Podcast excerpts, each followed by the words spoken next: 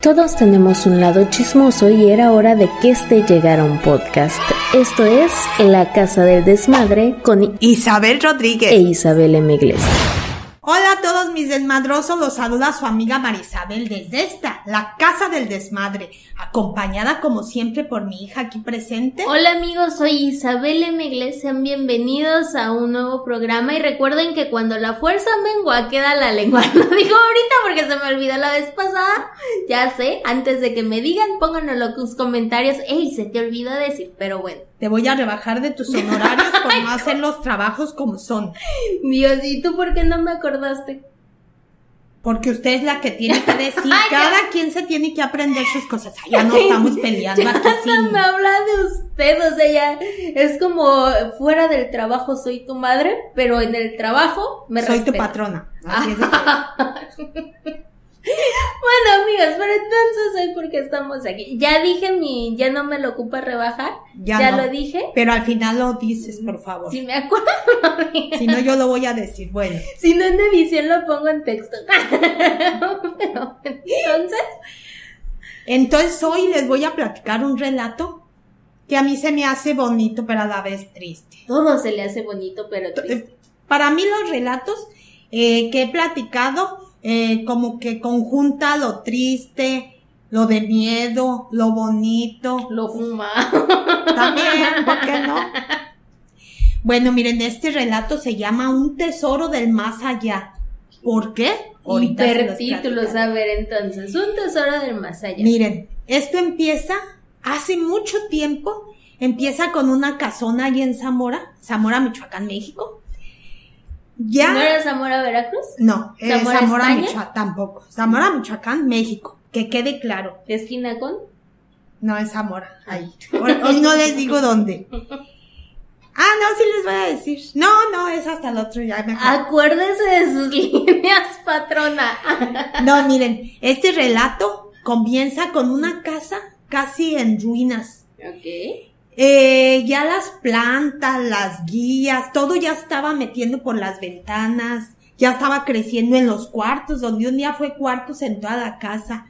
Los ladrillos de la casa ya, la baldosa, o no sé cómo se diría antes, lo que era el piso ya estaba Como ya. cantera, algo así para que ubiquen ahorita. Es que depende del año. No he ido en dos años, así de que disculpen si no sigue igual, pero sería algo así como la casa abandonada que está enfrente del cine Madero, o si no, ah. la casa abandonada que también está enfrente del, ay, de la iglesia de San Isidro. ¿Sí es San Isidro? Se me fue el nombre. No, no. San José, San Juan, ¿dónde están los dos templos juntos? Ah, enfrente. La calle Hidalgo. Eh, ¿Dónde están? Eso sí me acuerdo. ¿Los tacos? Ah, sí. A un lado. Ahí esa casa está abandonada. Alcanzan a ver por las ventanitas de repente ya se ve ahí la maleza creciendo. Por la, calle Cázares, dices tú la que sí, sale. la que sale al santuario. A la iglesia. Que ahorita ya están. Se ya llama modelaron la calle. Ah. Para hacer paso peatonal. Ya no va a ser de carros.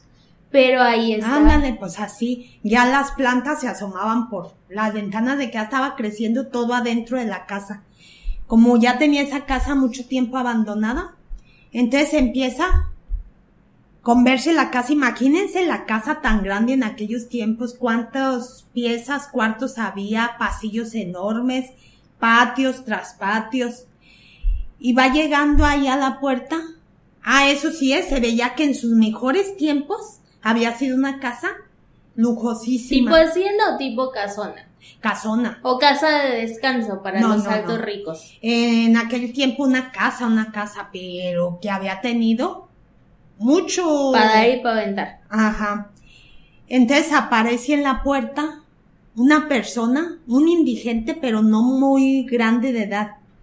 Pero también por sus ropas se veía que había tenido unos tiempos mejores y que había sido de gente adinerada por esa ropa, aunque fuera de indigente que vestía, se le notaba que había tenido dinero. Y si tú lo tratabas... Era el botón de estos tiempos que está rota, pero es mi ah, botón. Te fijas que yo no sé si a ti te ha pasado que hay indigentes. A mí me pasó cuando yo estaba chica un señor que conocíamos indigente, pero que se veía que en sus tiempos había sido una persona súper inteligente. Bueno, ahí les va una historia, no es precisamente de Zamora, nos vamos a cambiar un poquito a esta zona costera, Pero aquí en Puerto Vallarta existe una mujer indigente que dormía ahí, de donde se estacionan los cruceros cada vez Ah, que sí, llegan, sí, sí. ahí en las bancas ella dormía. Entonces siempre pedía dinero o algo y era reconocida porque siempre traía como 20 mantas o también se tapaba nada más con una bolsa de plástico.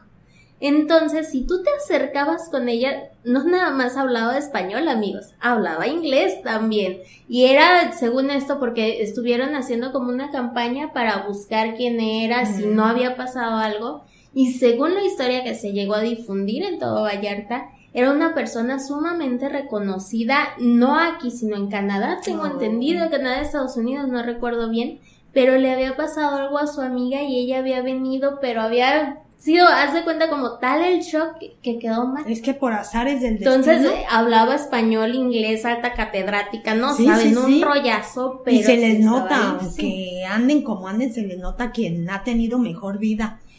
Y a este señor que llegó así le pasó.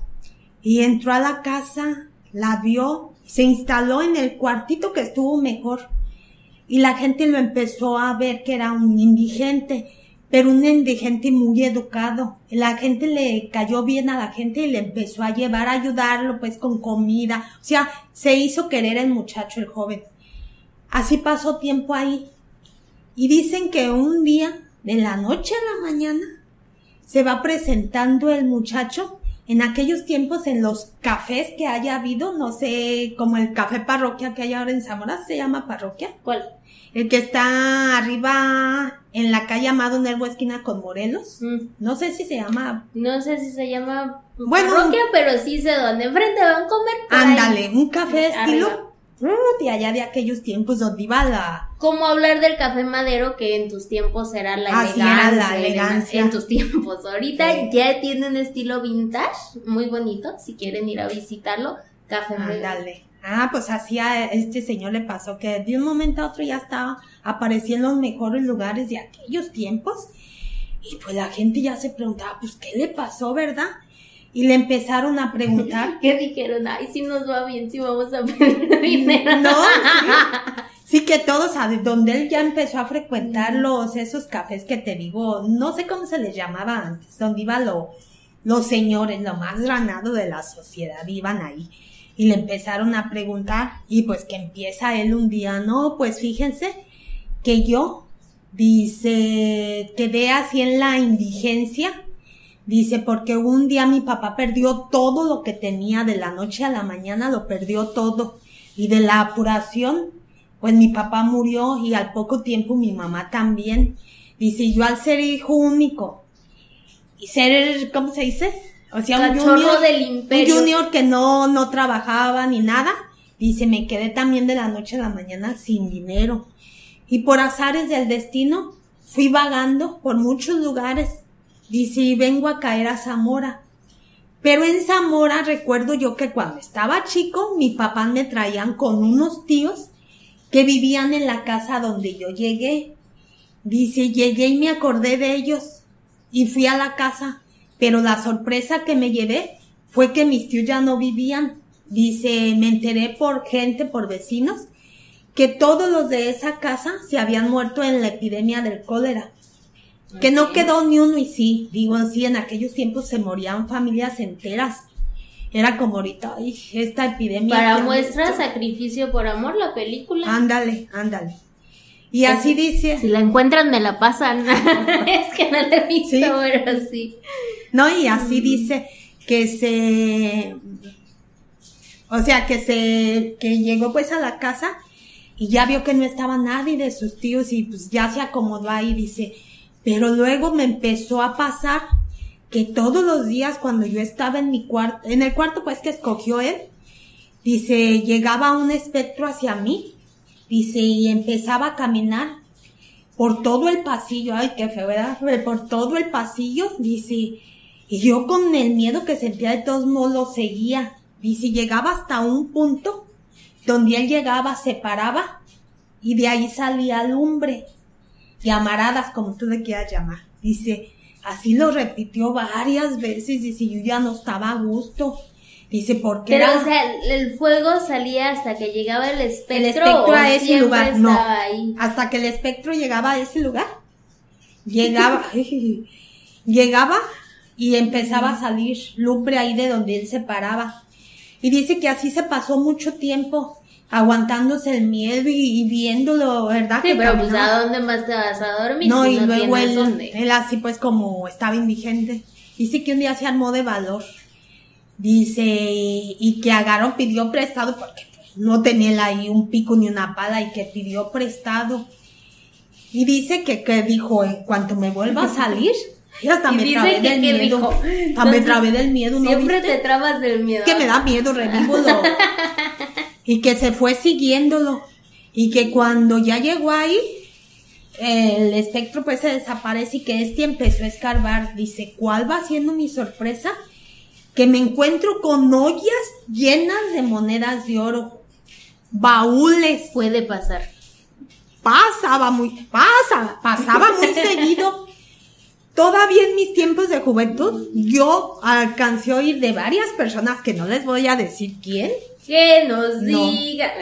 se encontraron dinero todavía en mis tiempos que en casas así que compraban de esas casas antiguas este señor esta persona ya se las había escarbaba ya llevaba todo lo que hay ahorita para saber si hay tesoros escarbaba y sí se encontraba ollas que les decían de, de ay ya se me fue el nombre ollas pues enormes de. Con oro llenas de oro Ahí les va la explicación científica de por qué salía fuego y todo esto. a ver para eso te mandé a estudiar Sí, pero no estudié eso. Pero bueno, entonces si ustedes dicen, ay, mira, yo no tengo para buscar un encontrador de tesoros, un explorador de tesoros, bla, bla, bla, no tienen, bla, bla, bla, lo que ustedes quieran, ni randonáutica. Entonces, cuando ustedes vean fuego, primero acérquense para ver si sí sale algo de calorcito. Si sí sienten calor, no le busquen, si es fuego normal. Pero si no sienten calor y nada más ven esta ilusión óptica, se acercan y no encuentran nada, entonces escarben ahí, amigos. Puede que no encuentren oro, pero sí van a encontrar un cuerpo. Lo que pasa es que el fósforo de los huesos crea esta ilusión óptica y antes, mucho antes, cuando escondían, no existían bancos, no les tenían No. confianza a nadie. Entonces la gente se encargaba de todas sus monedas de oro, enterrarlas en víboras, que eran los cinturones donde ponían todo su dinero, o en estas ollas. Pero a ver, si tú sabes que no le tienes confianza a nadie y tú eres este clásico adinerado, ¿tú vas a hacer el pozo? No. Le hablas a alguien. Pero si le hablas a alguien, vas a tener la confianza de decir, no, pues ya me lo hizo, ya me hizo el pozo, entonces ya que se vaya, no. Entonces lo que pasaba era que ahí mismo los mataban. Entonces enterraban las monedas y todo, lo mataban ahí, entonces por eso siempre o casi siempre encontraban un cuerpo resguardando como que todo esto, porque los dueños del dinero los mataban Sí, para todo esto. Así de que ustedes si en Zamora ven un fuego y no se queman, escarben porque pueden encontrar oro. Si es No, y- así, nos pasan la mitad por darles el tip. Y más si es, si son casas bien antiguas, que en Zamora todavía quedan muchísimas, Como estas dos que les menciono. cómprenla. Qué fácil, cómprenla. Tres pesos y sale. No, pues así el, el joven este así dice que, pues que sacó todo eso y lo primero le dio gracias a sus tíos porque dice, yo me acuerdo de él cuando estaba chico, porque alguna vez su papá lo llegó a llevar, pero dice, no lo reconocía yo, si sí haya sido el tío, él, se- el él sentía, o el que mataron, pero él sentía que sí era el tío, porque le señalaba ahí donde estaba el dinero. Imagínense el señor que murió el dueño del dinero decir de que ese pendiente ese dinero que nadie lo goce y en este caso lo ocupaba el No, muchacho. y tan mal que anda mi sobrino. Eh, y dice que él sintió que era un regalo, por eso le puse un regalo del más allá, porque él lo sintió como un Le regalo. un tesoro del Un tesoro más del más allá. Ay, fíjate, ya no me acuerdo. Y este, y pues que ya de ahí les dijo, compró la casa, porque ni modo de quedarse con ella. Imagínate, juicios o si ya se debía de tantos años, la casa pues se Bueno, queda el igual y gobierno. sí, el gobierno. La cosa es que compró la casa y la arregló y dicen, no sé si todavía exista la casa, pero dicen que la arregló y la dejó bonita, pero imagínense, para aquellos casones son los que ahora me he fijado que sirven de escuelas en Zamora. Era de universidad. La mayor parte sirve para Eh, esto. y dice que ya formó una familia. Pues es algo similar ahorita que dices de las escuelas y esto a la UNIVA, ¿no? Que está ahí Ándale, en... ándale. Es una escuela, también hay un colegio, no sé si sea prepa, creo que era prepa y universidad, allá por el Jardín de la Madre. A un Ah, lado del sí. Jardín de la Madre, que es una casona También antigua, viejísima. pero que ya sirve de Ah, pues escuela. sí, hay muchas todavía, entonces dice que la arregló. Que nunca dejó mientras él vivió de dejarle, se casó, ¿eh? Y de dejarle, de mandarles decir misas a todos sus parientes de esa casa porque todos murieron del cólera. Así es de que ese fue el regalo, no, el tesoro Del más del allá. más allá. Así de que amigos, vayan a buscarlo. No le crean a Randonáutica, vayan a buscar fuego por ahí, a los Sí. baldíos de aquellas casas. Cómprenlas como el señor de su juventud.